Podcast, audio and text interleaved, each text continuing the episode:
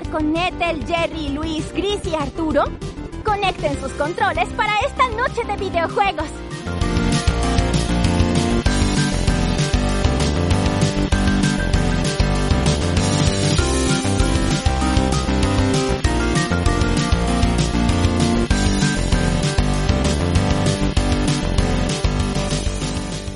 Buenas noches y bienvenidos a un nuevo programa de este, tu programa, mi programa, el programa de todos, Noche de Videojuegos. Ah, en esta temporada olímpica, eh, con un montón de ánimo deportivo y, buenos deseos para el mundo en medio de una pandemia este, internacional, me encanta estar esta noche contigo. Mi nombre es Luis y estoy acompañado de Arthur esta noche. Arthur, ¿qué tal? ¿Cómo, cómo pinta la noche. Ahorita que ya no existe el temprano, ya no existe el tarde, madrugamos a las 3 de la madrugada.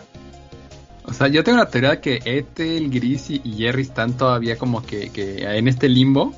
No sé si dormidos o despiertos, pero están viendo los Juegos Olímpicos. Es mi teoría sin fundamentos, mijo. Eh, yo estaba así ayer, entonces es posible. Pero no me, no me dejarás mentir que es una época súper bonita. Creo que es una época, bueno, no sé el viernes cómo viste la inauguración y por ahí es un, tema que vamos a debatir el día de hoy.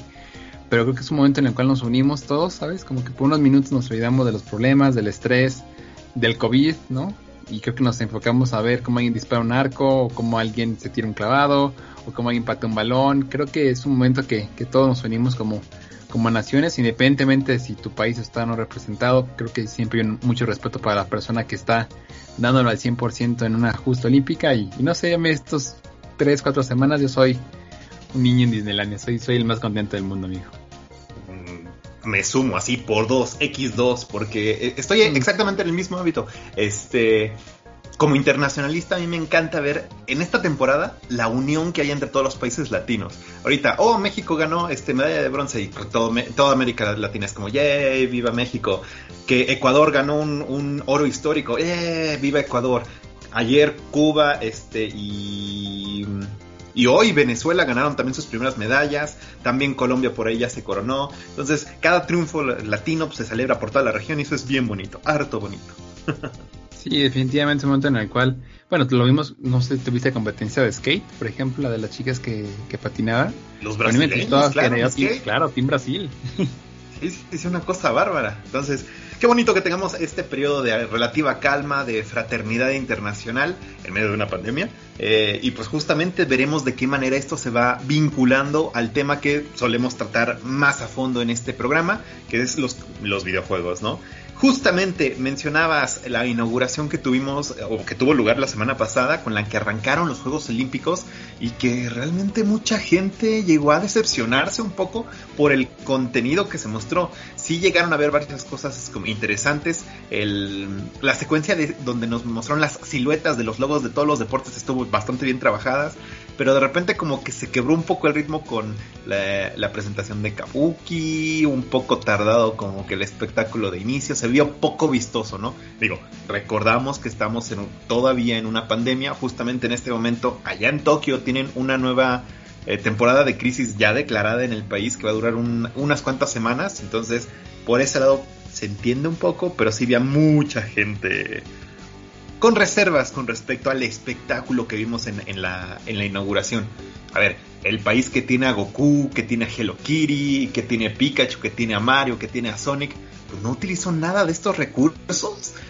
Hay mucha gente que eso lo está tomando con, con pincitas qué es lo que nos mostraron en la inauguración y qué versión alternativa pudimos tener en un 2020, no en un 2021, porque esto recordemos que se demoró un año, este pudimos haber tenido si el COVID no fuera el protagonista y justamente vinculado con esto, eh, entiendo que hay por ahí rumores, pláticas así por lo oscurito con la relación que iba a tener Nintendo, la gran N y justamente los Juegos Olímpicos. Platícanos un poco sobre ello. Sí, mira, hace unas horas se filtró, ¿qué digo? Hay que tomar todo esto con mucha reserva.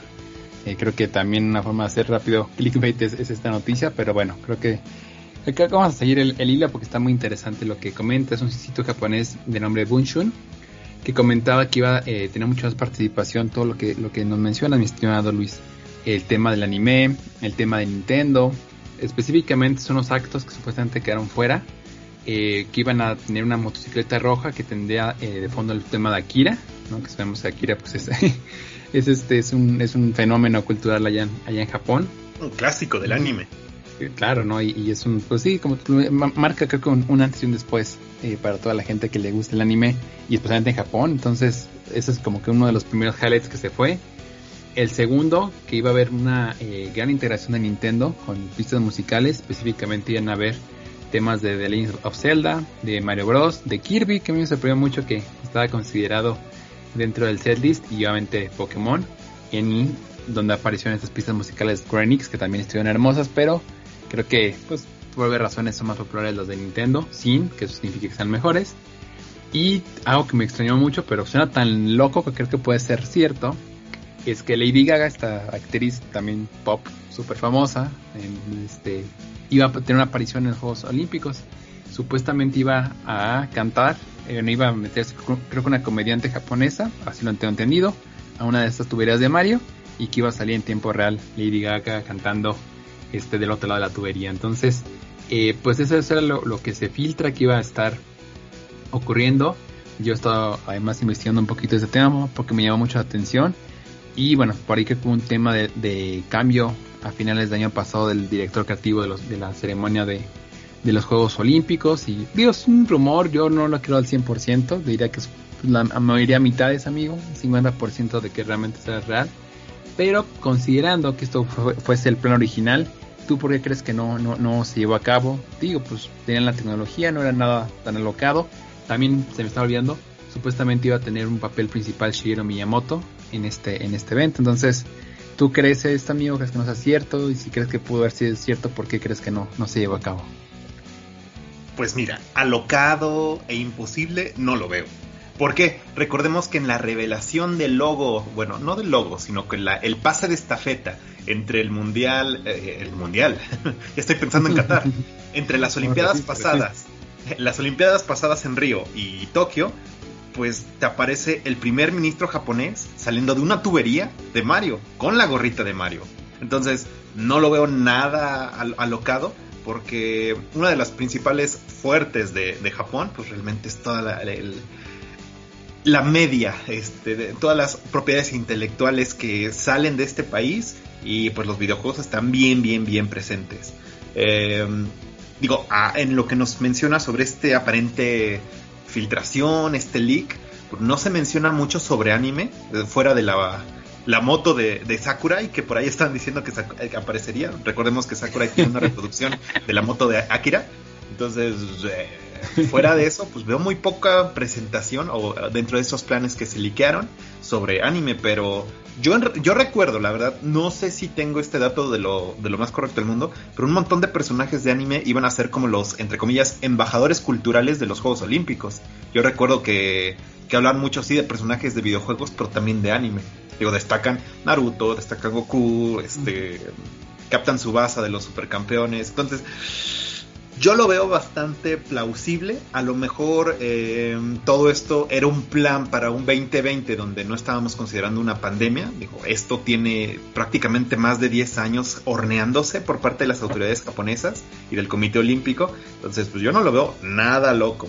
Eh, se me hace curioso que Shigeru Miyamoto tenga o, hubiese tenido tanto protagonismo, pero no lo veo tan loco. el señor es un showman hasta fue a, hasta fue a, reuniones previas a Juegos Olímpicos. Pero ah, pues, claro, donde el primer ministro japonés ya apareció y anunció los Juegos Olímpicos vestido de Mario, Shigeru Miyamoto tuvo que haber dado su bendición. Él no deja que nada, nada pase con Mario si, si no lo firma prácticamente. Es su bebé. Y aparte, pues es un fenómeno cultural, ¿no? Y también, igual que tú, digo, lo que estoy investigando no vi más de anime, pero seguramente hubieron ahí temitas de anime y que, quedaron fuera, ¿no? Luego te comparto las imágenes ahí por WhatsApp del supuestamente el documento que se filtró. Mm. Pero pues ese tema, digo, yo eh, lo, mencionamos antes del podcast. Eh, pues, yo no lo veo mal, o sea, entiendo que, que, hay un fenómeno pues que nos rebasa a todos, que es la pandemia. Pero pues, no sé, yo creo que los Juegos Olímpicos siguen siendo este momento que nos une y más ahorita. Creo que ahorita más, más que nunca necesitamos una unión. Es cierto, ninguna vida humana vale la pena ninguna justa deportiva, pero creo que la participación de Nintendo y de todo este pues, fenómeno cultural que son los animes y, Japón como tal, pues ayudan a, generar más interés y que la gente pues se, desestrese, que invierta su tiempo en ver eh, las justas olímpicas, ¿no? Yo creo que hubiera sido muy bueno. Eh, no sé, todavía no pierdo la esperanza de que en la, ceremonia de clausura tengan algo ahí que, que, estén guardado para todos nosotros pero sí me quedo con ganas de verlo, amigo. No sé tú, yo tengo muchas ganas de ver esta, esta parte de, anime. Y si Nintendo no participó, pues me imagino que fue por un tema de, unirse a las protestas y a todo el, el, ambiente que, que, está rodeando los Juegos Olímpicos que me estabas mencionando justo antes de, del programa, amigo. Puede ser, porque al mismo momento que estaban dándose lugar la inauguración, la ceremonia de los Juegos Olímpicos, eh, fuera del Estadio Olímpico de Tokio había muchas manifestaciones de todas las personas en Japón, obviamente tokiotas, que pues no están nada a favor de la celebración de, este evento. Ah, independiente de lo que representa pues, los Juegos Olímpicos, la fraternidad, la deportividad, el buen ánimo competitivo, pues allá en la ciudad están teniendo, yo creo que el pico más alto dentro de la pandemia, así desde que inició el COVID. Entonces, muchas personas seguramente están asociándolo con todo el cacho de ciudad que se están apartando para los Juegos Olímpicos. Están reduciendo el espacio para que la gente de Tokio pues, se mueva. Y aún así, recordemos que es la ciudad más grande del mundo. Está abarrotadísima de gente cuando me tocó ir en temporada baja, cuando había un montón de personas fuera de, de, de, la ciudad, se veía de todos modos absolutamente llena de gente. O sea, si tú consideras que Ciudad de México, que Sao Paulo, que Nueva York llegan a, a, pelmazarse de personas en un momento dado, en el, en el andador madero, o sea, no, tres, cuatro veces más allá en Shibuya Crossing. Es terrible la cantidad de gente. Y ahora, si... ¿Cuánto le echamos? Un tercio de la ciudad, un cuarto de la ciudad, lo estás separando porque se están llevando a cabo unos eventos deportivos pues qué tanto les estás complicando la vida y en situación de pandemia qué tanto estás poniendo relativamente en riesgo a la población que ya vive ahí. Entonces, por ese lado lo entiendo. ¿Por qué no se dio a cabo una ceremonia un poco más vistosa? Por el COVID. Seguramente, absolutamente. ¿Por qué Nintendo? Que es específicamente de lo que nos quedamos la duda de por qué no está participando aquí. Yo imagino que es no, no es algo tan positivo como lo que comentas de que la compañía haya querido sumarse a estas manifestaciones en contra Em, sino quizás es algo más un poco de relaciones públicas. Si estamos en medio de una pandemia y estás haciendo eventos masivos de gente, pues no sé qué tanto le quieran apostar ahorita las compañías japonesas que ya fueron sponsors de los Juegos Olímpicos y de lo que ahorita está pasando en Tokio para que su imagen como marca pues, se muestre ante, ante el mundo que lo veo como espada de doble filo, porque por un lado está representando un evento que es súper fraternal, que demuestra como quieren demostrar eh, lo mejor del ser humano, pero pues al mismo tiempo estás en medio de una pandemia y te estás organizando un evento de millones, de millones, de millones de yenes, al mismo tiempo que pues, la ciudad está en crisis.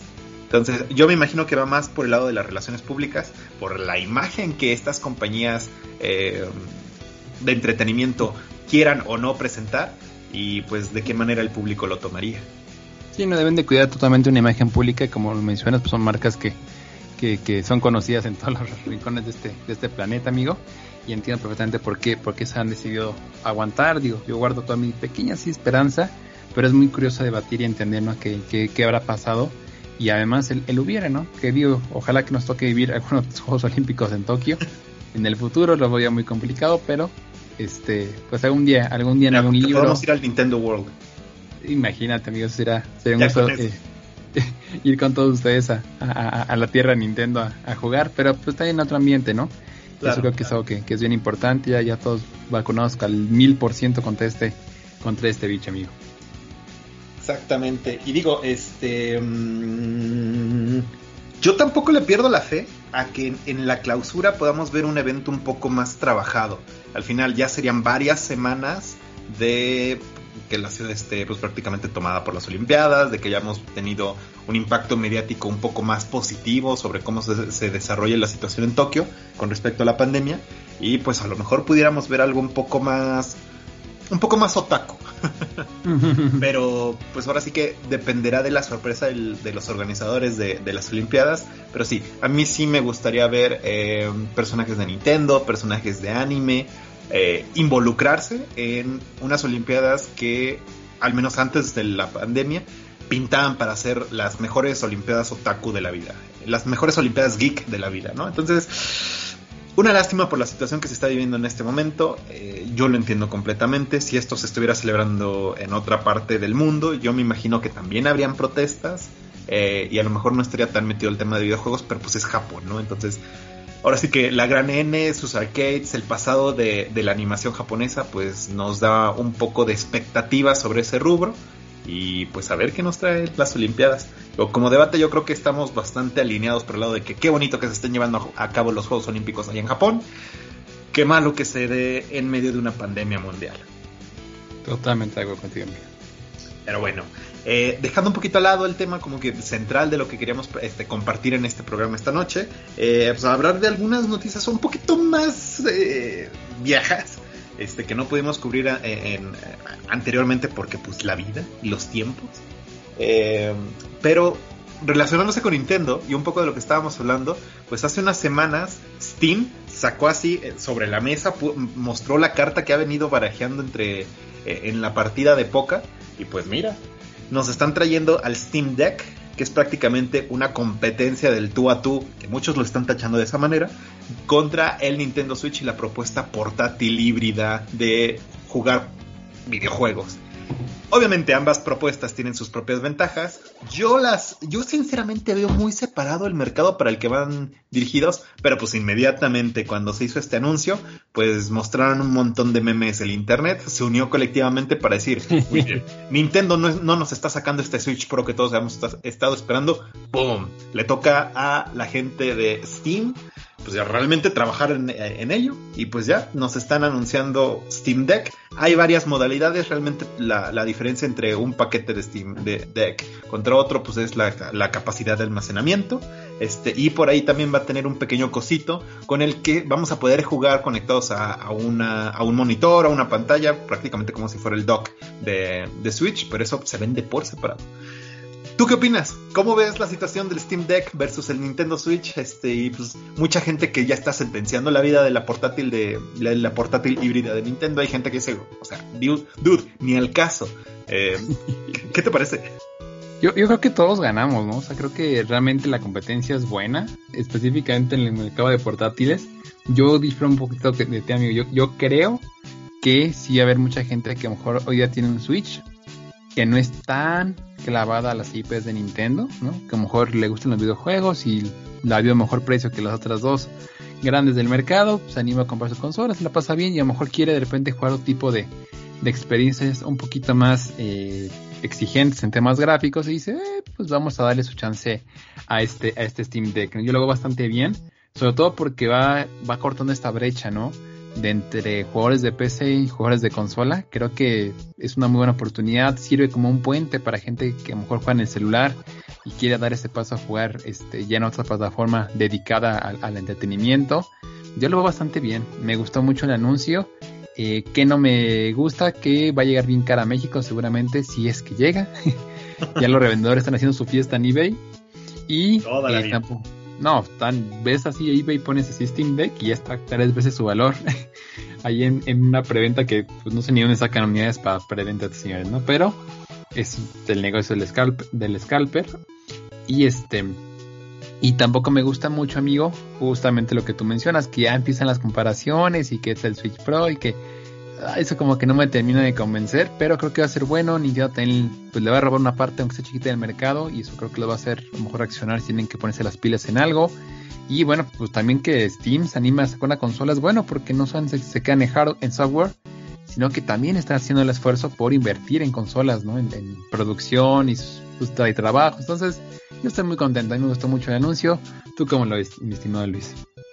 yo coincido contigo en la parte de la competencia. Considero que cada nuevo jugador, nada, cada nuevo, challenger dentro del ruedo del gaming es una oportunidad para mejorar. Algunos salen bastante bien, como pues Nintendo creando a Xbox y creando al PlayStation y pues al final siendo perdiendo un montón de margen de mercado contra ellos. Y pues de repente te salen también los Stadia, que pues nada más lo ves y dices como que no termina de cuajar la cosa. Entonces, yo también creo que la llegada de Steam Deck al ruedo va a servir para ir pensando en lo que van a ser las siguientes versiones o la evolución de las consolas portátiles, pero también no yo, yo, creo que tú eh, hiciste un comentario bastante atinado. Esto va dirigido hacia las personas que no son tan fans de Nintendo, que están así como que medio en el mercado de que pues sí es muy conveniente tener una portátil, pero pues ahora ya tengo mi catálogo de Steam, ¿no? Entonces no, no tienen tanta esta fidelidad de marca y sí se pueden ir por un, un Switch un poquito más gordo y, el doble de, de, tamaño, este, o sea, menos portátil, pero pues para jugar pues, no sé, Fortnite, Free Fire, whatever cosa, ¿no?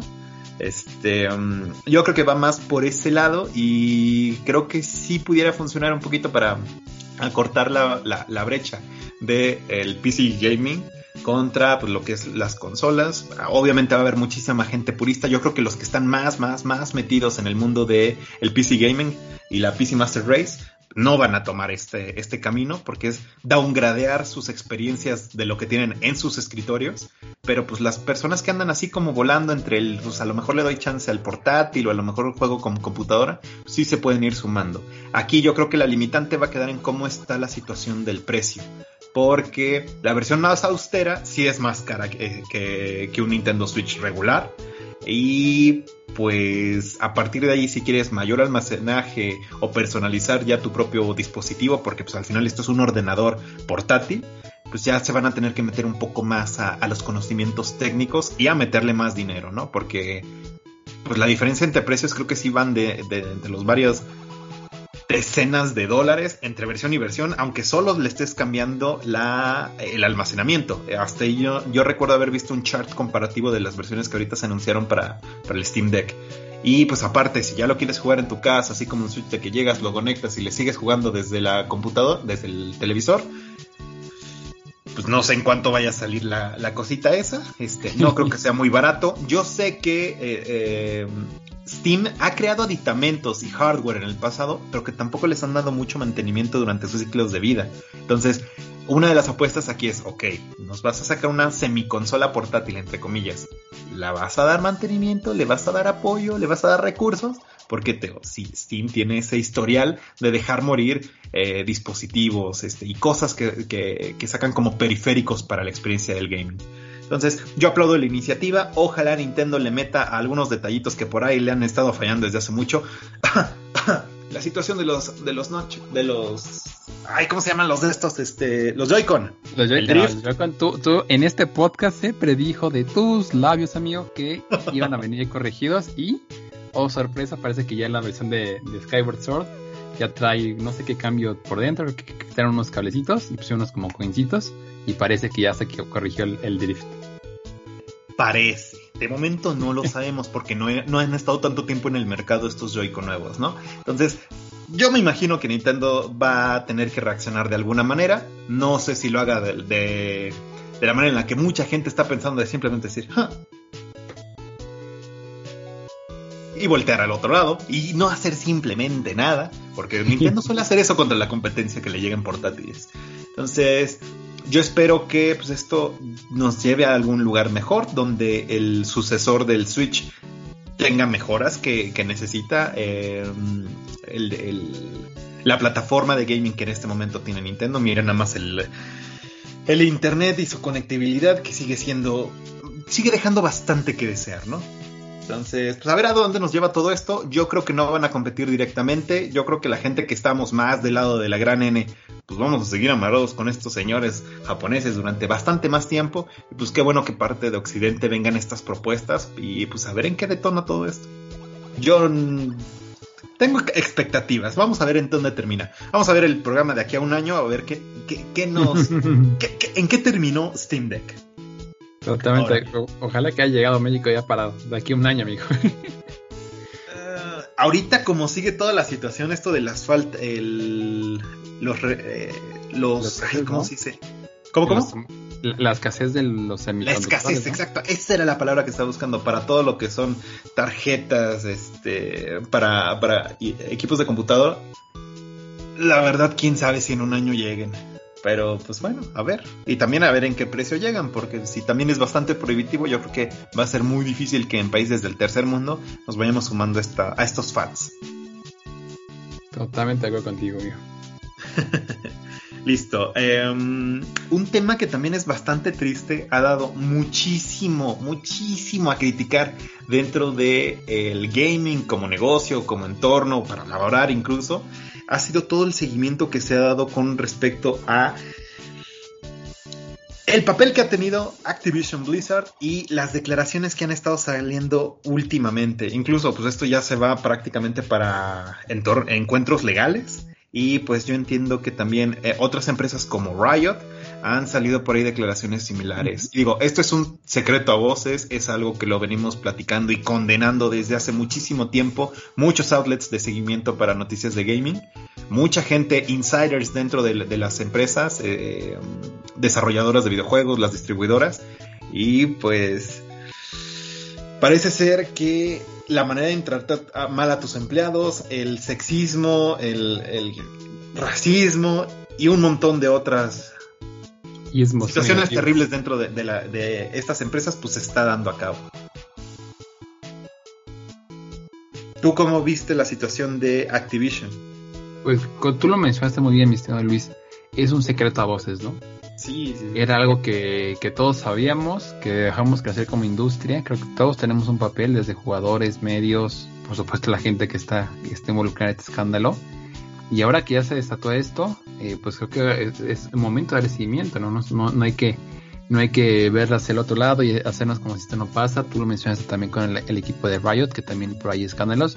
Y digo, esto ocurre en diferentes, diferentes empresas en todo el mundo, no solamente del gaming, lamentablemente, ¿no? Pero ahorita salió este escándalo el día de hoy, que estamos grabando podcast, 28 de, julio. Va a estar, eh, si los dioses eh, del internet lo permiten, el día de mañana el programa arriba. Hoy hicieron huelga, más de 1500 empleados y ex empleados de, Blizzard eh, y Activision fueron a protestar o protestaron en, las oficinas. Mañana va a haber una especie de blackout de juegos de de tanto Activision como de Blizzard, Overwatch, Call of Duty, Diablo, este, por decir que la, la, IP que tú me quieras mencionar de cualquiera de estos estudios, el mismo Crash lamentablemente me lo llevan, Spyro, todo lo que ha publicado estos estudios y que sean títulos populares mañana va a, haber, una especie de blackout. Vi muchos streamers que están diciendo que ya, no van a hablar de juegos de, de, de Activision o de Blizzard. Eh, yo siento que lo que hay que hacer es pues empatizar con la gente que tiene estos problemas, en este caso con las víctimas, ver las historias amigos, son desgarradoras del trato que, que están acusando algunas empleadas de, estos estudios, del acoso que había, ¿no? Para, para, obtener, de la poca importancia que ellas tenían a la hora de tomar una decisión o de opinar sobre algún proyecto de, de estas compañías. Es un son temas escalofriantes, ¿no?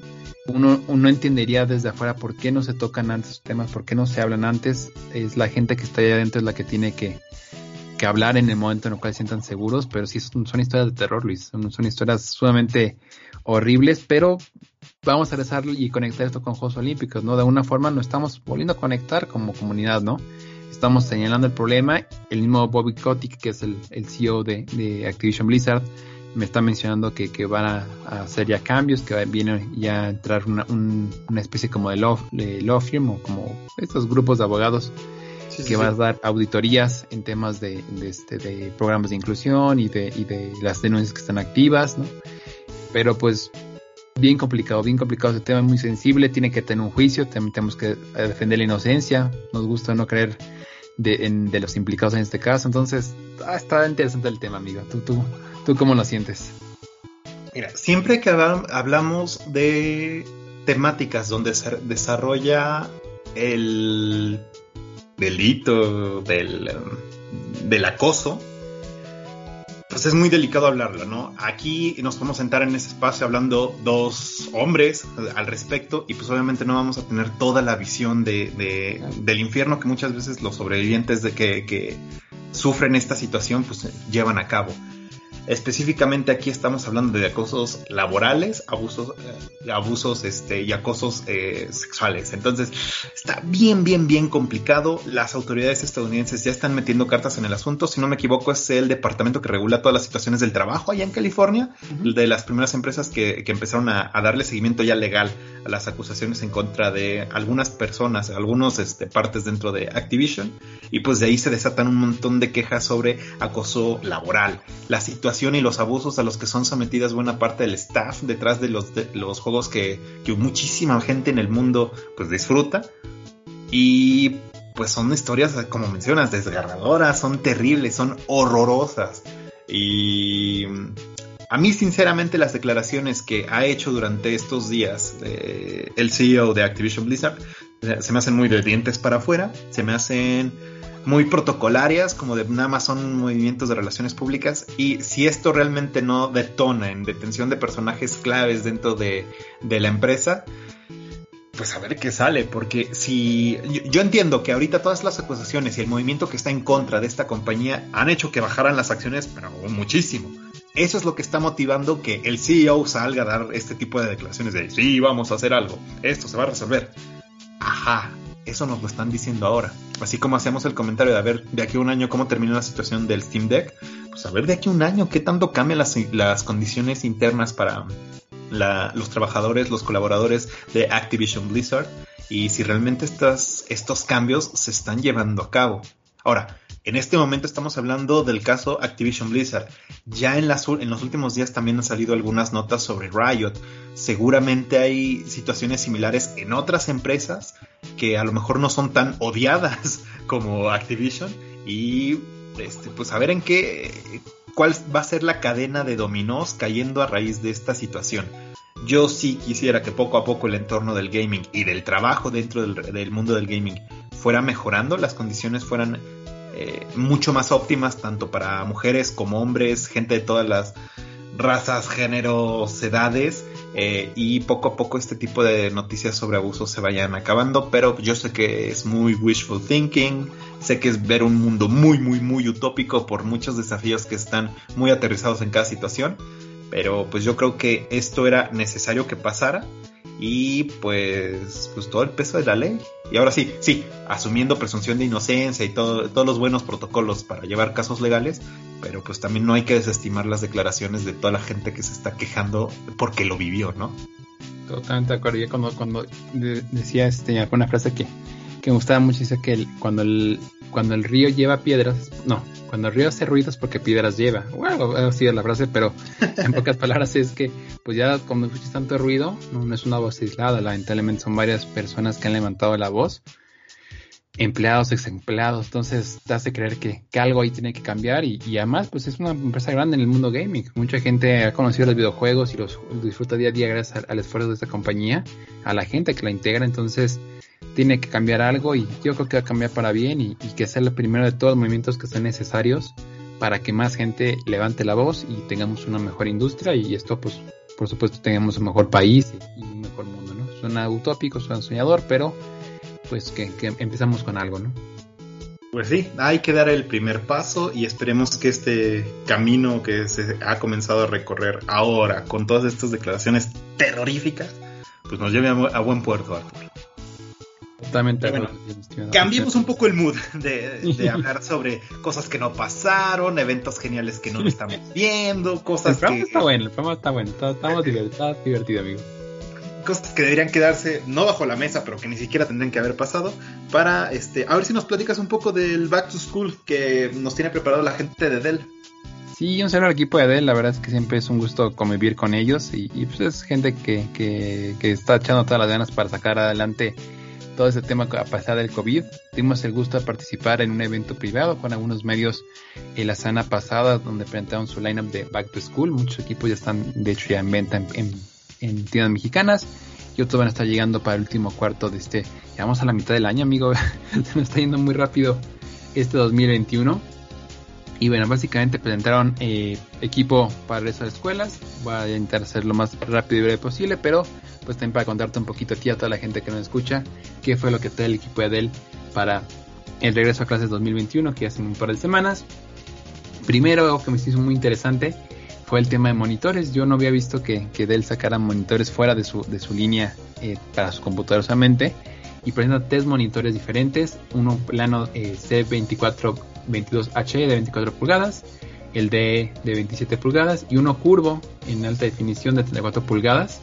La verdad que están interesantes. Todos están en, eh, con una, cuentan con cámara en, Full HD. Que me hizo muy curioso que ya el monitor viene integrado a la cámara. Entonces eso también a mí me llama mucha atención y pues te evita comparte el aislamiento que es la cámara ahorita que todos andamos de reunión en reunión virtual, ¿no? También puede presentar un este, mouse, teclados y webcam. Especialmente me llamó la atención una webcam que presentan ellos que yo quiero que ya a territorio mexicano porque sí la quiero comprar.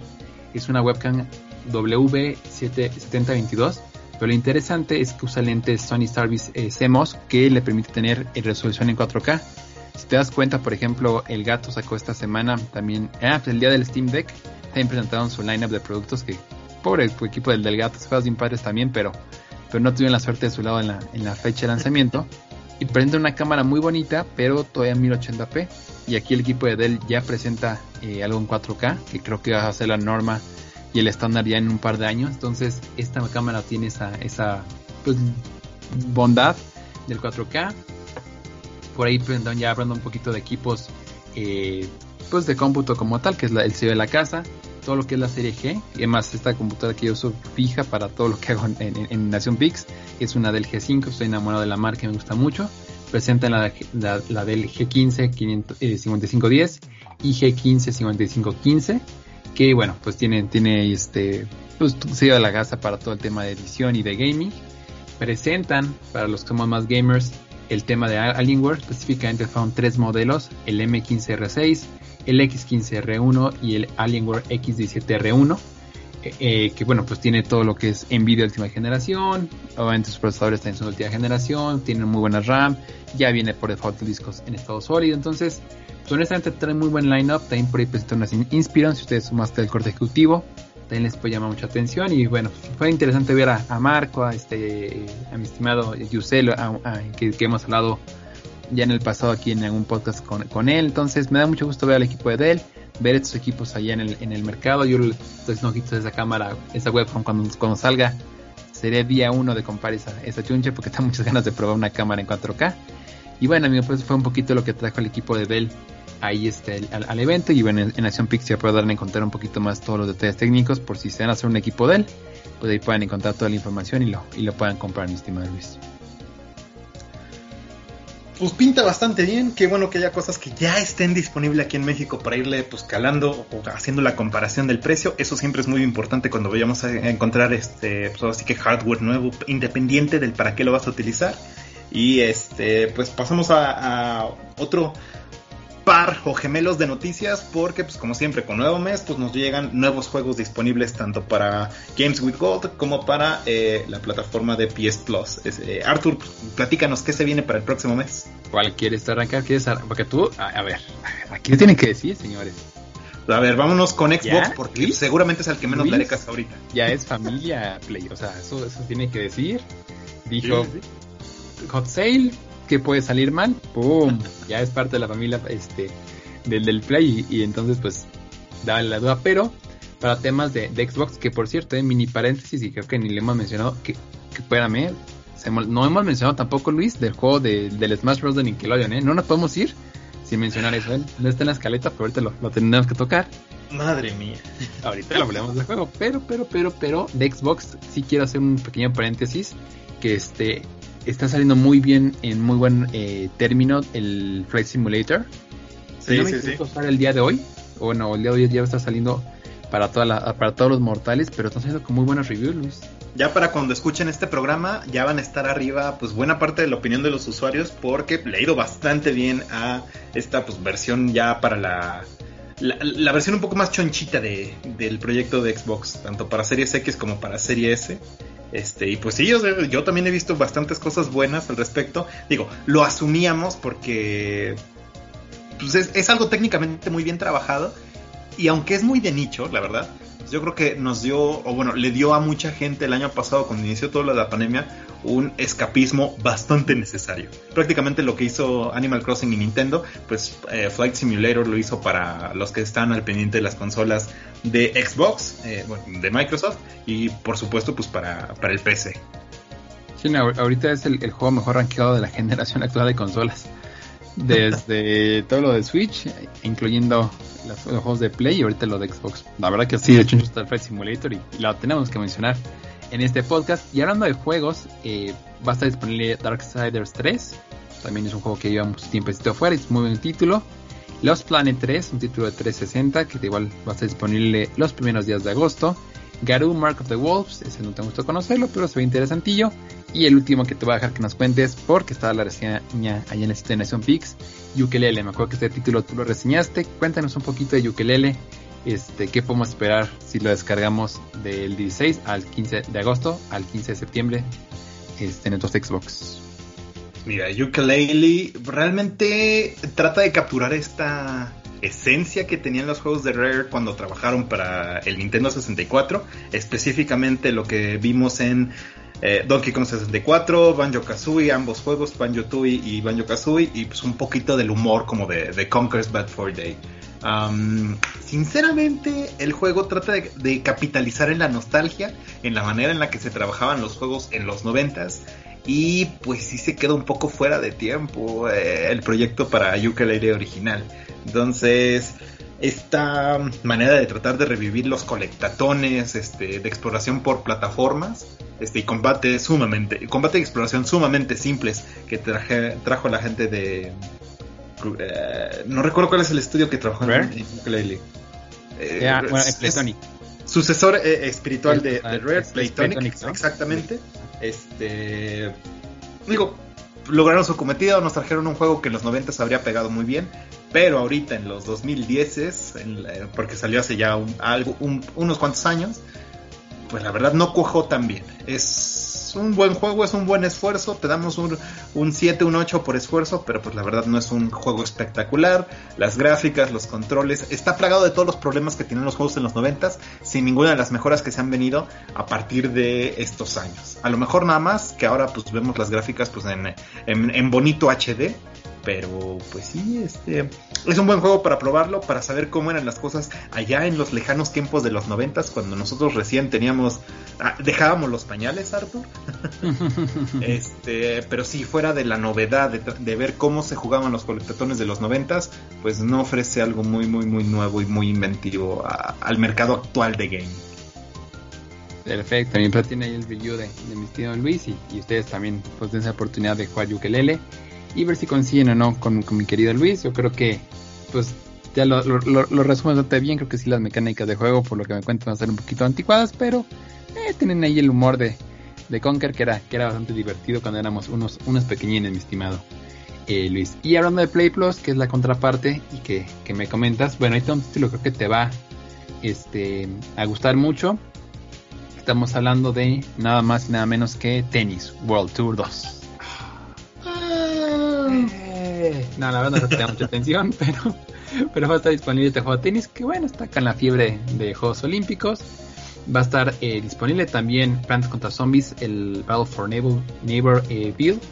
que no está tan mal, eh, la verdad es que es un juego interesante, si cambia mucho la fórmula, se convierte en un shooter al final del día, pero te la pasas bien, te diviertes y es el clon de Call of Duty con de plantas versus, versus zombies. Entonces, Totalmente.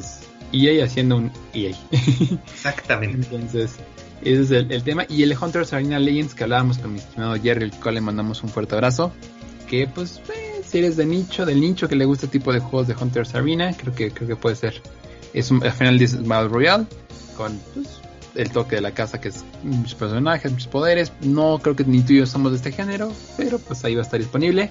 Lo que sí, pequeño recordatorio, no olviden bajar a Plague Tale Innocence. Ya, si no lo han hecho, háganlo porque se les va a acabar el mes y van a perder este gran juego. Así que háganlo ahora mismo, mi estimado Luis. Efectivamente, si es que esto llega a subirse antes de que acabe el mes, háganlo. Si es después, olviden lo que acabamos de decir. Bájenlo, cómprenlo todos, somos un buen juego. Exactamente, eso, eso, vale la pena. Eh, pues muy bien. ¿Tú querías hablar sobre el Smash de Nickelodeon? Avanti con el Smash de Nickelodeon. Es el momento, ¿no? Creo que es el momento Pues mira, se anunció hace más o menos una semanita, si no me equivoco fue un día antes o después del, del, Steam Deck, se anuncia este nuevo título de Nickelodeon, que básicamente es Smash Bros, pero con los skins de Nickelodeon, ¿no? Es un juego que mecánicamente yo no he jugado Slap City, pero es un juego que igual es basado en Smash, o sea, son las mismas mecánicas de juego, pero la gente que lo ha jugado dice que es, vamos, que se siente bastante bien, que esa parte está bien cubierta, y pues más bien quiero hacer tus impresiones, a mí me gustó mucho, o sea, creo que ya es mi juego más esperado de este 2021, lo cual habla muy mal de mis gustos de este 2021, pero la verdad que le tengo muchas ganas, se ve interesante, eh, me da gusto que se animen a hacer algo así. Digo, pues mejor no tiene nada de innovación, pero es bonito ver licencias de Nickelodeon tras afuera. Creo que mucha gente puede conocer quién es un Ren Stimpy, puede conocer quién es una Helga, qué es un Reptar, ¿no? Con este juego. Y además está balanceado, creo que va a tener desde la Tortuga Ninja hasta Bob Esponja. Entonces creo que es un juego que va a cumplir pues todas las generaciones de Nickelodeon. Yo vi mucho hype. Eh, los memes, no me dejarás mentir Luis, creo que fueron lo mejor de ese día ver tanto meme ahí en internet. Y digo, pues creo que en general la reacción fue positiva, pero no sé cuál fue tu, impresión de, este anuncio de, del juego de Nickelodeon de, de Smash Bros. Ay, Arthur, mira, sinceramente yo soy muy, muy, muy, muy fan de muchas de las franquicias, de las series, de, los dibujos animados que van a tener una representación en este juego. Em, el título se llama Nickelodeon All Stars Brawl y pues literalmente es eso, un brawler con personajes de Nickelodeon. Es muy bizarro el concepto, sinceramente a mí, a mí como niño de los noventas que creció viendo buena parte de estas caricaturas este, en Nickelodeon en el canal por cable, ahorita, en este punto de, la historia, de, de, la humanidad, en el avance en el que llevamos, me da muchísimo cringe. Y todo el hype que realmente ha salido sobre eso, me da todavía más incomodidad ver cómo gente, eh, o sea, digo, yo acabo de llegar al tercer piso, acabo de cumplir los 30 años hace un par de meses, eh, ver cómo treintones y cuarentones están súper hypeados porque van a jugar con una caricatura que jugaban cuando eran adolescentes. Entonces, ok, yo sé que no es para mí, es un clon de Smash que busca ser un poco más divertido, un poco más caricaturesco. Algo muy similar a lo que este, creo, yo, yo sé que Cartoon Network sacó algo bastante similar que fracasó terriblemente, pero esto tiene un poco más de esencia como de de ser un juego divertido, de ser un juego, pues, a lo mejor sí, donde puedes competir junto con quien estás este, compitiendo, este, jugando al mismo tiempo, pero es divertido. El, concepto es completamente bizarro, los personajes que están eligiendo son completamente bizarros, y pues sí, al final es capitalizar en la nostalgia de todos los que quieren eh, controlar a Helga Pataki contra Reptar de los Rugrats. Entonces es sumamente bizarro. Yo creo que la idea principal, original que salió para el brother de Nintendo pues se ha deformado en una cosa bien, bien, bien crash graving. Esto es ganar dinero a, función de, nostalgia. Pero pues he leído algunos comentarios al respecto y la gente dice que, se, que está bien. A ver, no es el juego de la vida, no es el, el GOTY 2021 de, de este año.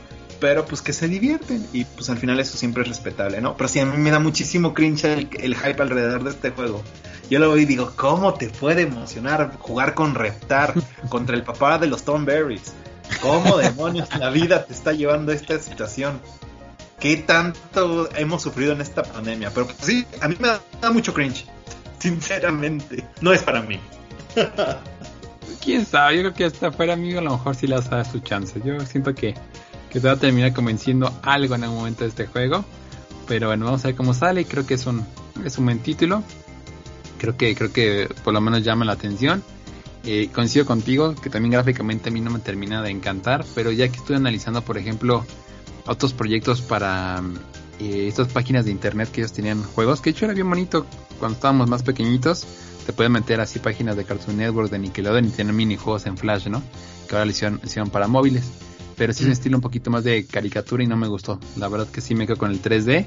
Coincido contigo, son selección bien random de personajes, así el papá de, de este, o sea, yo creo que también hasta el papá de Jimmy Neutron, tanto meme que he visto de ese señor, creo que va a estar ese señor ahí, ahí sí o sí en, la en la este en, el roster de personajes y me da gusto ver pues, a la gente feliz al final del día es un videojuego o sea al final a quien haga feliz este juego, dense muchachos, avancen, denle, llénense, gozosos muchachos. Pero, pero sí, no es para mí, me da mucho cringe a mí, muy en lo personal. Totalmente de acuerdo contigo, mi estimado. Digo, pasamos de tener a Steve de Minecraft contra Sephiroth de Final Fantasy a un brawler de, de, de Helga Pataki contra Reptar, contra Patricia Estrella. Dios mío. next, next. Siguiente, todavía, más, todavía pequeño... más normal ver a Helga contra Reptar, bueno, al papá de, de, de los Stoneberry contra Reptar que ver a Steve contra, contra Sephiroth, ¿eh? Todavía lo veo más normal. Una cosa es como, wow, milagros del gaming, y la otra es como, ¿en serio, Nickelodeon? y, está bien, está bien. Eh, siguiente, nada más un anuncio pequeñito antes de, que nos compartas tus opiniones sobre, sobre eh, un par de juegos que, nos comentaste que has estado probando en estos últimos días. Eh, un juego que nosotros hemos estado esperando mucho. Yo sé que tanto Ethel como Jerry, Gris, eh, yo personalmente también estaba muy interesado, yo sé que también te llamó la atención, eh, pues nos acaban de anunciar una triste entre comillas, pero que pues, al final no creo que sea tan terrible, este, un anuncio, porque Kina, Bridge, Bridge of Spirits, justo hoy por la tarde nos anunciaron de que se va a demorar un, un tiempito más. Originalmente su fecha de lanzamiento se iba para eh, finales del próximo mes, 24 de agosto, y nos mandaron hoy un comunicado, este, lo publicaron este, públicamente en, la, en las cuentas de, de Kina, que pues esto se va a trasladar un mes. En vez de salir el 24 ah, de agosto, va a salir el 21 de septiembre y que pues es nada más como que para darle algunas pulidas para que esté corriendo en la misma fidelidad en todas las plataformas en las que va a salir. Esto va a salir para Play 4, Play 5 y para la Epic Store, ¿no? Entonces yo creo que está bastante bien. Es un, unas cuatro semanas extras para que pulan y sea una cosa bien bonita. Recordemos que la animación específicamente es uno de los grandes highlights de este juego que mucha gente estamos esperando para nuestros plays o para jugarlo en la Epic Store. Y pues, pues nada, yo, yo aplaudo que esté esta comunicación tan abierta por parte del estudio desarrollador. Y pues miren, son cuatro semanas más para tener un juego todavía mejor de lo que nos tenían preparado. Entonces yo creo que todos ganamos, Arthur. Y yo, me estaba asustando, yo no había visto la noticia, dije, no, 2020, ya me, ya me movió hoy Digimon Survive a 2022 y creo que es un what if. Entonces dije, no, otro juego que estoy esperando este año y que me lo van a cambiar de año. ¿Qué digo? Como, como hemos tocado temas, si es necesario, venga, ¿no? Y más ahorita con el tema de COVID. Pero sí, este, qué bueno, amigo, que, que le den su pulita. Y mira, como tú les preferimos, un mes más de tiempo para que llegue bien a todas las partes del mundo para que terminen de parchar lo que tienen que parchar, para que todo esté en orden, en lugar de un lanzamiento que por dos tres detallitos pueda, pueda ahí resultar este, dañado. Entonces, estoy contigo, qué bueno que, que va a salir este juego y qué emoción, ya que, ya que ya quiero jugarlo mío. Ya, a finales de septiembre ya vamos a tener Kina Bridge of Spirits, un juego que se ve buenazo. O sea, gráficamente se ve muy bien la historia se ve super cute, súper interesante. Y pues, pues ya viene para nuestros plays y para el Epic Store. Entonces, un mesecito más, yo creo que está bastante bien. Ah, pero ahora sí, Arthur, háblanos de tus impresiones con dos juegos que prácticamente son de Nintendo, pero uno como que sí es para Nintendo, pero pues al mismo tiempo no es para Nintendo. Exactamente, amigo. Bueno, pues vamos primero con el juego de. Bueno, primero vamos con Pokémon Unite. Este juego que ya sale, ya salió. ¿De no lo has probado? No. No, no, no, no. No, no entraré en ese abismo. Yo es un abismo, definitivamente, pero creo que te gustaría el abismo, ¿eh? Creo que sí le daría chance chance de probarlo. Yo nunca he jugado, y lo tengo que decir abiertamente, nunca he jugado un este. ¿Qué, qué, género es el es este League of Legends? Es este. No, no es MOBA, es. Ay, dijamos qué género es League of Legends. Ahí se ve tanto mi ignorancia hacia este género, mi estimado. Nunca he jugado un pues sí, es MOBA, multijugador arena este, en, línea. Yo nunca he jugado un MOBA en mi vida, yo lo tengo que, reconocer, nunca lo había jugado ni por curiosidad League of Legends, pero después de hacerlo entendí por qué la gente es tan adictivo a este juego, O sea, te envicias, te envicias, y te pones así con una partida de 10 minutos y puedes jugar muchas en una hora y no te das cuenta de cómo va, cómo va pasando y cómo va avanzando todo.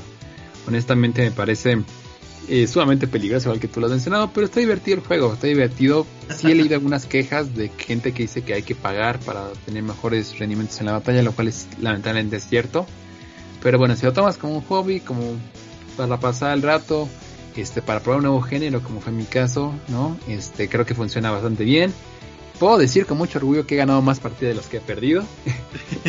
mucho gusto. pero creo que es un juego divertido. Va a estallar cuando salgan móviles. No tengo la menor duda. Ahorita está tranquilo, pero ya que salgan móviles, Luis, esto va a ser un trancazo. Al nivel de Pokémon Go, me atrevería a decir, por lo menos las primeras semanas. Va a ser un hitazo esto. Entonces, pues yo te recomiendo que des un chance. Creo que hay muchos mejores juegos, no tengo duda, pero creo que tu corazón Pokémonero, ahí lo podría tener descargado para cuando quiera una partida de unos 15 minutitos. La, te gustaría, amigo. Creo que te divertirías con, con este juego de Pokémon Unite. Y pues mecánicamente funciona muy bien. Para los que nunca han jugado algo así, es jugar a un Pokémon.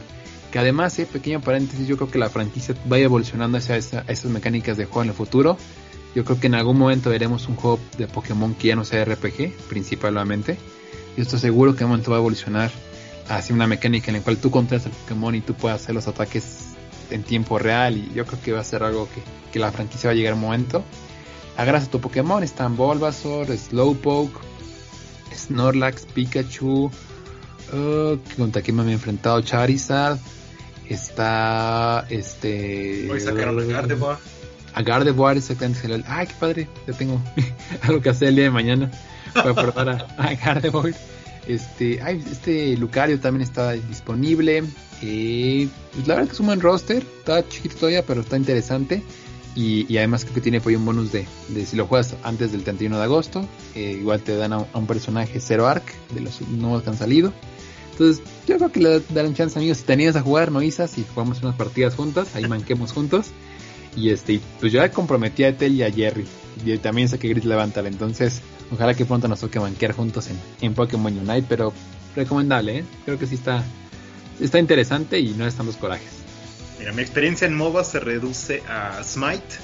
Y después de empezar a jugarlo y ver, oh, me estoy empezando a viciar en esto. No, dejarlo, dejarlo preferiblemente no combinar algo que envicia a la gente y que tiene Pokémon, porque pues ya por ambas partes ya estoy ahí metido, entonces no, no, no, no queremos ver una versión tóxica de mí. Entonces, siguiente, ¿qué nos trae Mario?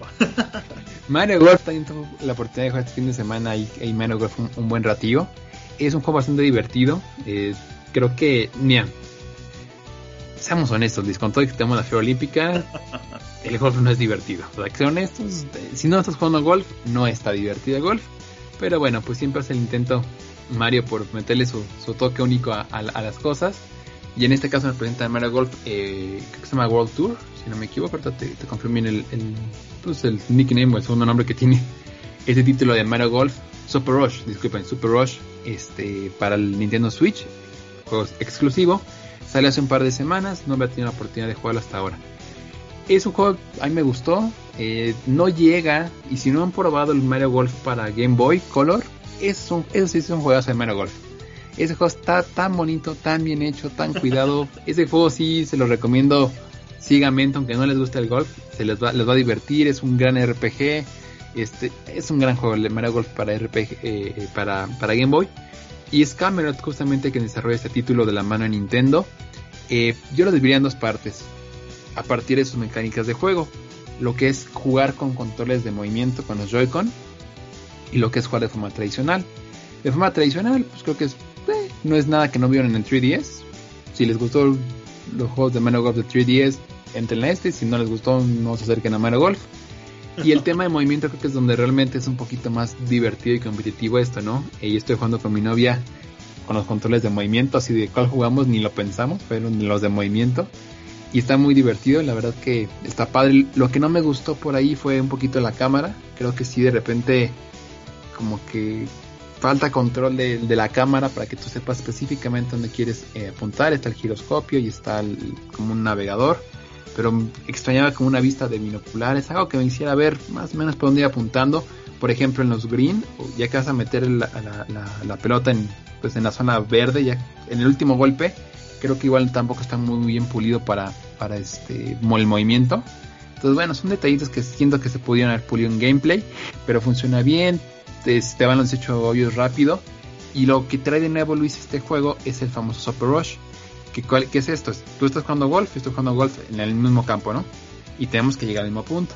Entonces después de golpear la pelota, agarras al personaje y vas como corriendo por, pues sí, literalmente la pelota que has de golpear de golf y este, otra vez, así hasta llegar al, al, pues al, al, hoyo en uno, ¿no? Entonces, a mí eso me parece muy divertido. Cada, cada personaje tiene sus, poderes. Están desde los malos de Super Mario World, que es el mejor personaje este cuate, hasta este Verdo, está un Wario o a Luigi, pues todo el Mushroom Kingdom ahí. Entonces, ese modo me parece muy divertido. Lo que no me gustó no es la cámara. Como más tienes un Joy-Con para estarlo controlando, quieres mover la cámara y está muy, muy mal esa parte eh, pulida. Pero bueno, son detallitos que van saliendo. Pero creo que en general el juego está muy divertido. Eh, si tienes dudas, no le entres. Mejor juega un P10. Si no tienes dudas, te gusta la franquicia, entrale a, este juego sin pensarlo. Y este, pero bueno, pues más o menos en impresiones generales. Tiene un modo aventura también. Está. Meh, meh, dominguero. Los escenarios están bonitos, hay uno de Bowser que está súper cute, se los recomiendo ahí que lo puedan jugar, pero en general esas son mis impresiones de Mario World, Mario este, World Tour, no World Tour, Mario Super Rush, estoy con el nombre yo, Mario Golf, Super Rush, este para para este para Nintendo Switch, si lo quieren dar un chance, créanme que les va a gustar y, y si no les gusta el golf y no le van a dar oportunidad, tampoco están perdiendo de algo de otro mundo. Ah, pues a considerar. Realmente a partir yo creo que de agosto empiezan a salir juegos un poco más este pues más esperados, este fuera de, Pokémon Unite, que yo sé que hay mucha gente que estaba muy al, muy al pendiente de ver cómo era esta fusión entre, entre LOL y, Pokémon, este, entonces a ver qué nos depara el resto del año, Arthur. Yo tengo todas mis reservas para ambos juegos que nos comentaste ahorita, pero pues, este, pues adelante. Yo creo que son opciones y nunca está de más tener opciones este, para jugar en nuestras consolas, ¿no? Ahora bien, con eso terminamos. ¿Cómo, cómo? Y además es súper familiar, ¿eh? también es algo bien padre que hasta el que nunca acabaron con en la vida puede jugar y eso está, está, muy, muy bonito del, del Mario Golf. Al menos. Pero pues bueno, con eso realmente terminaríamos los, temas que estuvimos preparando para esta noche. No sé si tengas algún dato de, despedida adicional que te estés pues acordando, así como el último minuto. Más mencionar dos, temas para, cerrar de cobertura. Que muchos de estos días hemos andado muy movidillos con, con toda la gente de, RP y empresas que nos, que nos invitan a sus eventos digitales. Primero, ayer tuvimos el gusto de participar en un evento de Voltage. No sé si ubica esta, esta marca, mi estimado Luis.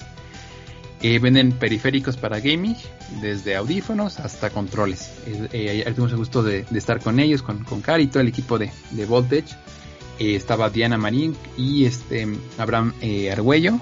Que este Abraham, yo pues, me enteré que era el que estaba a cargo de las tiendas gamers en este país. ¿Te acuerdas de la marca de gamers que compra Game Planet hace dos años? Y entonces, este, ahora pues, se independizó y buscó, bueno, este nuevo proyecto de Voltage y ayer nos suena un poquito de, los eh, mangas que traen, de todo lo que traen en este, a partir de la distribución con, Game Express, que probablemente ustedes los han visto en alguna eh, etiqueta de sus productos que compran. Viene distribuidora Game Express. Entonces, ¿qué es lo que traen ellos para, para este pues, segundo bloque del, 2021? Traen eh, audífonos, desde lo más básico que es un modelo, el TX20, que es prácticamente un modelo súper, súper básico con su, con su este, headset muy, muy liviano, muy ligerito. Y de ahí van subiendo, ¿no? En colores azul y verde y rojo, como las tres marcas principales de este país. Tienen lo que es el modelo TX30, compatibles con Xbox, con Play y con, Nintendo.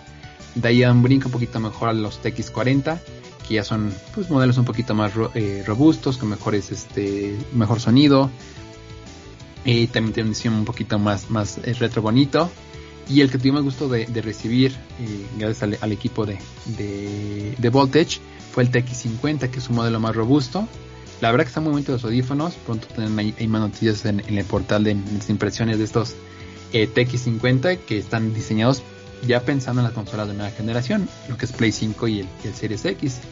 Tuvimos el gusto de hablar con ellos, eh, nos contaron un poquito de su lineup, tienen unos controles bien bonitos para, para jugar con Xcloud de esos que pones el celular y tú vas con el control. La verdad que se me hizo muy bonito unos modelos tanto para Play como para Xbox. Traen eh, cases para guardar tus, tus este, aditamentos, tu Switch para tenerlo en el on the go. Se les preguntó a la gente de medios durante el evento eh, si van a aumentarle el día de mañana webcams o a equipos para hacer streaming. Dicen que están analizando cuál es el siguiente movimiento que van a hacer que van por el 25% del, del, mercado nacional de estos aditamentos. Esto está interesante, me gustó mucho la, marca. Y bueno, pues también al final de cuentas capital mexicano y eso siempre lo admiro mucho, que están mexicanos que están invirtiendo en, en, nuestra, en nuestra, en nuestro, pues sí, nuestra industria de los videojuegos. Y por último, esta marca tiene eh, garantía de por vida. Se manejan bajo este eslogan. Entonces a lo mejor tienes así, no sé, tu headset en el 2040 y si tiene falla, van a dar la garantía. Entonces, está interesante, me gustó mucho esa parte. Y este, y está, está el, el producto de Voltage, ahí lo pueden encontrar en prácticamente cualquier comercio de videojuegos. Y a ver si pronto hacemos una, alguna este, entrevista uno a uno con ellos para que nos cuenten este, de, la marca, algunas demostraciones. Creo que podemos hacer algo bien interesante con ellos. Y también este, tuvimos una entrevista, mi estimado Luis, para cerrar el programa con este, saludos al, buen eh, George y a, todo el equipo de, de University Esports. Esto, Luis, es un torneo que se llama University Esports. Que lo que buscan, está bien padre el concepto, es buscar a los mejores universitarios que estén jugando, o estudiando y que jueguen videojuegos. Tienen ligas de Free Fire, tienen ligas de FIFA, de LOL. Este, a mí me gustó mucho el concepto que, traen. También tienen ahí de Rainbow Six Siege. Tienen, la verdad que está, está padre lo que, lo que están presentando. Y tuvimos el gusto de entrevistar a los campeones de la liga de Free Fire. Específicamente hablamos con Said Morales, un chavo a todo dar, eh, tipazo la verdad, poblano. Ah, pues tu tocayo. Ahí también viven, viven en Puebla, a ver qué día se organiza la, ya que están todos vacunados, una reta, aunque sea online de, de Free Fire. Y nos contó un poquito cómo fue el camino. Está bien bonita la historia porque nos, nos fue contando, ¿no? De cómo conoció a sus compañeros en la escuela. Era, no, imagínate, no se conocían y gracias al torneo se unen y estas historias que tienen los videojuegos tan particulares y ya pues, se pueden entrenar y van a competir y terminan ganando y él se vuelve el coach. Una historia bien bonita que hablamos con, con, este con este Said, que él pertenece al Instituto de Estudios Avanzados de, eh, Universitarios allá en, allá en Puebla. Entonces, pues vamos a poner este fragmento para cerrar la, el programa del día de hoy. Y, pues gracias a toda la gente que nos regala su atención y, y además su tiempo para presentarles este material. Excelente, me parece genial. Eh, antes de ir a la entrevista, nada más eh, agradecerles a todos los que están sintonizándonos en este programa. Eh, un saludo bastante especial, caluroso, fraterno y ya con una primera vacuna colocada aquí, aquí a avec eh, tanto para Ethel, para Gris y para Jerry, que pues en, este, en esta ocasión no nos pudieron acompañar, pero pues siempre están aquí formando parte del equipo de Nación y pues adelante, pasemos con la entrevista. Muchas gracias por escucharnos. Esto es Noche de Videojuegos y hasta la próxima. Bye bye. Amigos de Nación Pix, muy buenas tardes, muy buenas noches. Bienvenidos a su programa de Noche de Videojuegos. Y el día de hoy tenemos una entrevista muy especial. Gracias a, George, a todo el equipo de comunicación. Porque vamos a hablar con Said, que es parte del equipo campeón del GTEC Entertainment. Estamos hablando de la Mexico University Sports, específicamente la final de Free Fire que vimos hace, hace unas semanitas, pero bueno, ahorita llegaremos a eso. Antes que nada, Said, ¿cómo estás? Muy buenas tardes. ¿Qué tal, Lala? Eh, muy bien, muchas gracias. Todo bien. Perfecto. ¿Tú de, qué parte eres de la República Mexicana, Said? Soy de Puebla. Perfecto, pero un fuerte abrazo hasta la, la hermana República de Puebla. Y aparte es temporada de chiles de nogada. Así que yo espero que Said nos vea buenos chiles de nogada a todos los amigos de Nación Pix. Cuéntanos un poquito, Said, antes de, hablar un poquito de la final que tuvieron. me gusta siempre empezar en entrevistas sabiendo quién está atrás del micrófono. Cuéntanos un poquito tu background, por qué te gustan los videojuegos, desde cuándo juegas. Cuéntanos un poquito de ti, Said. Sí, claro. Pues los videojuegos los empecé jugando desde chico por mi papá, que nos compraba todas las consolas, Sega, Play 1, todo eso. Pero eh, empecé jugando mucho FIFA con mis hermanos porque son muy competitivos, de hecho. Y en 2019 eh, salió el juego Free Fire y fue que me envicié como loco a jugarlo diario, o sea, por muchas horas. Hasta que en noviembre más o menos empecé a entrar en el competitivo como tal y ya, de ahí para adelante pues fue puro torneos y cosas así. Perfecto, mi estimado. Y bueno, como, ustedes saben, amigos de Nación Pix, eh, Said fue parte del equipo que ganó la eh, competencia de Free Fire en el American University Esports. Esta competencia que tiene el corte o la, especialidad de que se juega entre estudiantes universitarios de, México en este caso. Y ahora me gustaría, antes de que nos salga del torneo, aventar esta, esta, este tema al, al, debate, mi estimado Said. Cuéntanos un poquito cómo armaste tu equipo en la universidad que estudias, cómo conociste a tus compañeros de, este, pues ahora sí que de combate. Creo que es una parte bien rica de, este torneo en específico. Sí, sí. Pues fue difícil, la verdad, al principio porque solamente de la escuela, pues mi escuela no es tan grande como tal, pero eh, ya conocía a un par de amigos, uno que se llama Dallas, eh, que también fue campeón. Eh, con él jugaba bastante ya tiempo atrás. Pero tocó armar un equipo desde cero, ya que nosotros jugábamos, pero con gente que no era de la escuela. Entonces tocaba armar un equipo con gente específicamente de la uni. Entonces metí una convocatoria en algunos grupos que teníamos, amigos, para gente que jugara Free Fire. Y ya llegaron como 10 niños y de esos se escogió a los mejores 4. Bueno, 3 de hecho. Y con eso armé el equipo, pero realmente eran personas que no conocía tanto. Y nos pusimos a entrenar y la verdad nos hicimos muy, muy buenos amigos después del torneo. Es la, la magia de los videojuegos, ¿no? La verdad que uno no lo quería y es bien bonito en nuestra, nuestra industria, mi estimado. Y cuéntame un poquito cómo se preparan para el torneo, como tú lo, bien lo mencionas, pues el juego es, la verdad, ya poquito tiempo, no ya mucho de, haber salido. Free Fire ya ha sido un hitazo a nivel global, eh, pero también tuvimos una pandemia eh, y seguimos una pandemia, entonces me imagino que es más complicado de repente reunirse para jugar. Entonces, cuéntanos un poquito cómo, cómo están eh, pues sí, planificando en esta parte, mi estimado. pues primero que nada, creo que la seriedad que hay que tomarle al torneo, ya que es un torneo muy importante, eh, y la responsabilidad, entrenábamos diario, eh, como tal entrenar jugábamos, teníamos mucha comunicación, armábamos estrategias, eh, veíamos videos de jugadores ya profesionales que están en, en, la Free Fire League y ver cómo rotaban, ver cómo atacaban, cómo defendían. Creo que eso nos sirvió bastante para lograr vencer a los actual, bueno, a los anteriores campeones que eran un equipo muy fuerte, pero logramos estudiarlos bien y salió el resultado. Eh, en temas de, del torneo, bueno, ustedes la verdad que fueron los equipos más consistentes y no por no por no da gratis o por suerte llegaban a la, a la final. ¿Cómo fueron desarrollándose en el torneo? Eh, ¿qué, ¿qué, fueron ajustando? ¿Cómo se fueron sintiendo? Porque obviamente pues una cosa es muy diferente estar jugando frente a ustedes o, o, o, entre copates o en línea, allá un nivel pues, creo que tú me dejas mentir, este, mi estimado eh, Said, es un nivel, pues ya es como lo mencionas, con seriedad, con gente que está todo por el todo, gente que no se va a dedicar a vivir este, los videojuegos. Entonces, cuéntanos un poquito ustedes cómo se, pues cómo fue el torneo y de qué se fueron dando cuenta a lo largo de las jornadas. Eh, mire, por lo regular los torneos eh, de Free Fire son en Battle Royale de 48 personas, ya sea en escuadra o en solo. En este formato fue un formato totalmente diferente, 4 versus 4. Entonces tocó estudiar desde cero, practicar desde cero el tipo de formato, ya que no hay muchos torneos como este, pero creo que es un torneo muy bueno porque resalta otra parte del juego, la que es el, la competitividad en 4 versus 4, que me parece un poco más interesante.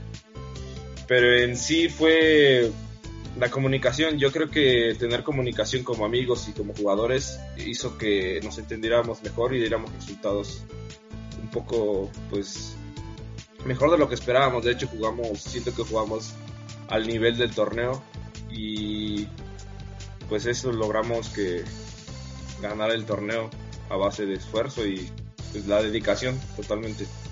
Cuéntame un poquito, mi estimado Said, este, ahora sí echarles todas las flores que quieras del mundo de tus compañeros, ¿no? De Brian, de, Dallas, como mencionabas, de de Arturo, que por el nombre es el mejor de todos, obviamente, con ese nombre tiene que triunfar. El Rey Arturo. Un poquito de, cada uno de ellos, mi estimado, ¿qué, qué, has aprendido de ellos? Y si puedes ir uno por uno, este, claro, sí, sí, sí.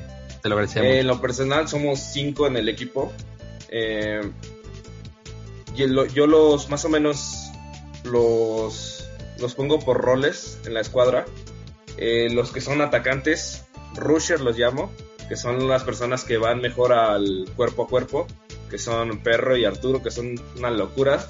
La verdad son un poco, son de los que van al ataque sin pensarlo, pero son tan buenos que logran hacer un, un 2 versus 4 o estar en desventaja y pueden sacar ventaja de eso. Dallas es el líder de la escuadra, lo llamo Flex, que es el que está en medio de todo. Y Subasa, es, es el soporte o sniper, como lo llaman en otros juegos, que es el que está tirando apoyo desde la parte de atrás. Y pues yo soy el manco de la escuadra, soy el que los unía. Este, igual soy flex y totalmente dirijo el equipo. Me considero un poquito más coach y entrenador porque pues yo soy el que les di todas las formaciones, rotaciones, eh, elegí los jugadores. Entonces creo que todo el campeonato se debe un 90% a mis compañeros, la verdad. Eres el, Nick Fury de esta, de esta operación. Exacto, sí, yo creo que aporté un poquito nada más y ellos ya tenían un talento pues bastante grande. No, yo creo que la, humildad que muestra mi estimado Said, que es, es, parte de esta fórmula ganadora que tienen como escuadra. Y el lado del coaching, que buen tema, eh, qué buen tema tocas. ¿Qué crees que es más importante en este caso eh, para motivar a un equipo de, esports a ganar un, torneo tan importante? son muchas cosas, la verdad. O sea, ese, compañero, en qué momento tiene que solapar un error, ¿cómo haces eso? Claro. Para empezar, yo siento que el coach debe tener ya una experiencia eh, en el juego eh, y una experiencia profesional. En mi parte, yo ya gané un nacional en 2019, en noviembre de 2019 eh, en Ciudad de México, que era el Rock Fest, Rock, Fest, en 2019. Eh, me campeoné ahí como, creo que era Trident, el patrocinador. Entonces yo creo que para ser coach debes de tener una experiencia ya profesional para motivar a tus jugadores y que ellos puedan alcanzar algo que tú ya lograste. Y esa es una parte. Otra es la motivación que se le tienes que dar. Eh, saber eh, todo el meta del juego, o sea, cómo está constituido el juego, qué, qué, va cambiando, qué tipo de arma es la adecuada, darle consejos de cómo rotar, cómo atacar, cómo defender, cómo...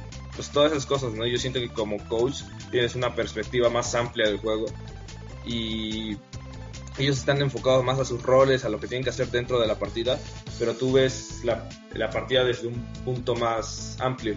Entonces, eso debes aprovechar y decírselos. No sabes que en esa partida tuviste este error, pero puedes mejorarlo de esta forma. O en esta partida estuviste bien, pero tienes que irte por ese lado. O usa esta arma y no esta. Entonces, yo creo que eh, el equipo, tanto jugadores como coach, es importantísimo para lograr un, campeonato y lograr un equipo efectivo. Sí, no, definitivamente esa mancuerna debe, debe de existir siempre. Y hablando ustedes en el en torneo específicamente en la final, creo que es siempre lo que roba la, la atención. Se enfrentaron a los, a los que eran campeones, si no me falla el dato por ahí, al equipo de Lobos WAP, que es un equipo organizado, el mismo tiempo, creo que lleva más tiempo que ustedes este, practicando. Cuéntanos un poquito cómo fue la final. Yo ayer me la chuté, me lo pasé muy bien, además que los casters son bastante, bastante divertidos. muy divertidos pues estábamos en Discord. Obviamente ellos, este, yo voy escuchando todo lo que dicen, no puedo ver la partida en tiempo real, me tocó verla en directo, pero va atrasado unos minutos. Pero eh, escuchando simplemente eh, la primera eh, sala nos tocó muy difícil, la verdad. No, no los conocíamos, nunca nos habíamos enfrentado a ellos. era un equipo muy agresivo, con mucha estrategia. la primera sala sí fue como que tratar de entenderles. La ganamos, pero por poquito, la verdad. Quedamos una ronda, creo, de más. Eh, en la siguiente sala pudimos ver cómo atacaban y cómo poder contrarrestarlos. La segunda sala nos fue bastante bien, creo que pues creo que le sacamos muchas rondas, la verdad. Pero fue a base de eso. Ok, ya vimos cómo nos atacan. Ahora, ¿cómo nos vamos a defender? ¿Cómo vamos a contrarrestar el rush? Y fue que cambiamos estrategia totalmente y pues los estudiamos en cuestiones de segundo y pudimos contrarrestar totalmente la agresividad que tenían. Sí, definitivamente un equipo muy ofensivo. Yo te lo noté que eran muy, este, no, eran tan cautelosos, creo que se iban con todo por ustedes, a lo mejor los querían agarrar fríos o, o, desorganizados, pero también no me dejarás mentir, este, mi estimado Said, yo lo noté ustedes muy coordinados, como parecían hormiguitas, ¿sabes? Todos sí, bien, claro, este, y, ese es un trabajo colectivo de, no nada más de este torneo, o sea, venimos trabajándolo poquito a poquito con Dallas, ya me entendía muchísimo, entonces como que tienen la misma escuela que yo y ya él va dirigiendo, ¿saben qué? No ataquen aquí, vamos a atacar de este lado.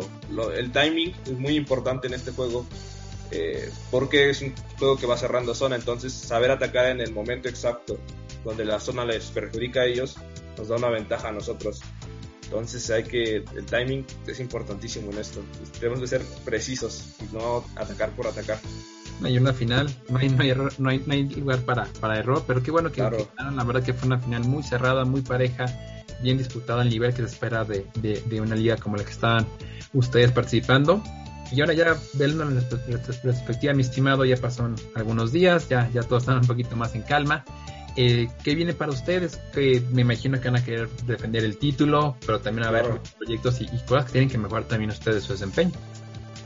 Mira, gracias a este torneo y gracias a nuestra actuación pudimos entrar a un eSport que se llama Essential Gaming, que es el que nos patrocina actualmente. Aquí se ve. Ahí está, en Seychelles Gimme, venga. Sí, el Essential Gaming es una empresa de eSports. Eh, actualmente son los mejores del país en cuestión de FIFA. Y entramos en Free Fire igual. Nuestro objetivo ahorita, uno, es defender este campeonato en el siguiente split, que es importantísimo para nosotros, ya que esto nos dio el- las puertas a, a todo este mundo, a mí y a los demás jugadores. Entonces no queremos que nos quiten este campeonato, queremos seguir siendo campeones por el resto del tiempo que nos queda en la universidad. Y por qué no, seguir reclutando más jugadores más chicos para seguir defendiendo el campeonato todo el tiempo que sea posible. Y nuestro objetivo segundo y muy muy importante la verdad es prepararnos para el nacional de Free Fire, que es un torneo sumamente importante. Ese nacional eh, te lleva al mundial entonces creo que ese es nuestro sueño, la verdad. Eh, hemos estado trabajando ahorita eh, para poder entrar al nacional y clasificarnos a las series de promoción, que es como la liga de ascenso. Posteriormente pasa uno de, no sé, 50 mil equipos. Pero creo que estamos muy, muy, muy confiados en que se puede. O sea, nada es imposible en este juego ni en la vida. Entonces, si ya logramos este campeonato, ¿por qué no pensar en, en el nacional? Perfecto, mi estimado. Ya por último, la última pregunta que te quiero hacer. El programa se llama- Noche Videojuegos porque todos tenemos por lo menos una noche en la cual hayamos, nos hayamos desvelado jugando algún videojuego. Cuéntanos cuál es tu noche de videojuego más épica este, que, que, que recuerdes. Uy, no, muchísima. En Free Fire cada temporada eh, te reinician el rango. Entonces nuestro objetivo como tal es subir heroico en el, más en rápido. el menor tiempo posible. Y toca despertarse 4 de la mañana para jugar horas, horas y no ir a la escuela. Ese día no fui a la escuela con tal de subir a heroico. Y me quedé dormido. Ya ni si me faltó una partida. de- me faltó una partida, la verdad, para llegar a, a heroico. Y, pero pues me quedé cerquita, la verdad, estuvo muy divertido. Y más cuando juegas con tus amigos, eh, pues es un tiempo de relajación, es un tiempo en el que te la pasas muy bien, te olvidas de todos tus problemas. Yo creo que esa es la, la importancia de los videojuegos actualmente, ¿no? que hace que te olvides de todos los problemas que tienes y te metas en tu mundo. Totalmente de acuerdo, mi estimado. Redes sociales, ¿dónde nos podemos encontrar a ustedes? Sí, eh, estamos en Instagram, bueno, en todo la verdad como ESG Said. Eh, igual sigan a la página del eSport, están en Instagram, en, en Twitter, YouTube como Essential Gaming. Y también estamos reclutando actualmente eh, jugadores para nuestro clan de Free Fire. Y pues ahí mándenme mensajito y los aceptamos con gusto. Para Perfecto, crecer un poco más esta comunidad. que esta es la, la primera colaboración de muchos. Te mandamos un fuerte abrazo a ti, a, ti, a, to- a todos allá en la Universidad de, de. Y gracias por tu tiempo y pues les deseamos todo el éxito en los siguientes torneos de Free Fire. Los queremos volver a entrevistar en el próximo split como con ese campeonato defendido. Gracias por dejarnos jugar a tu lado en esta noche de videojuegos. Nos escucharemos en el próximo episodio.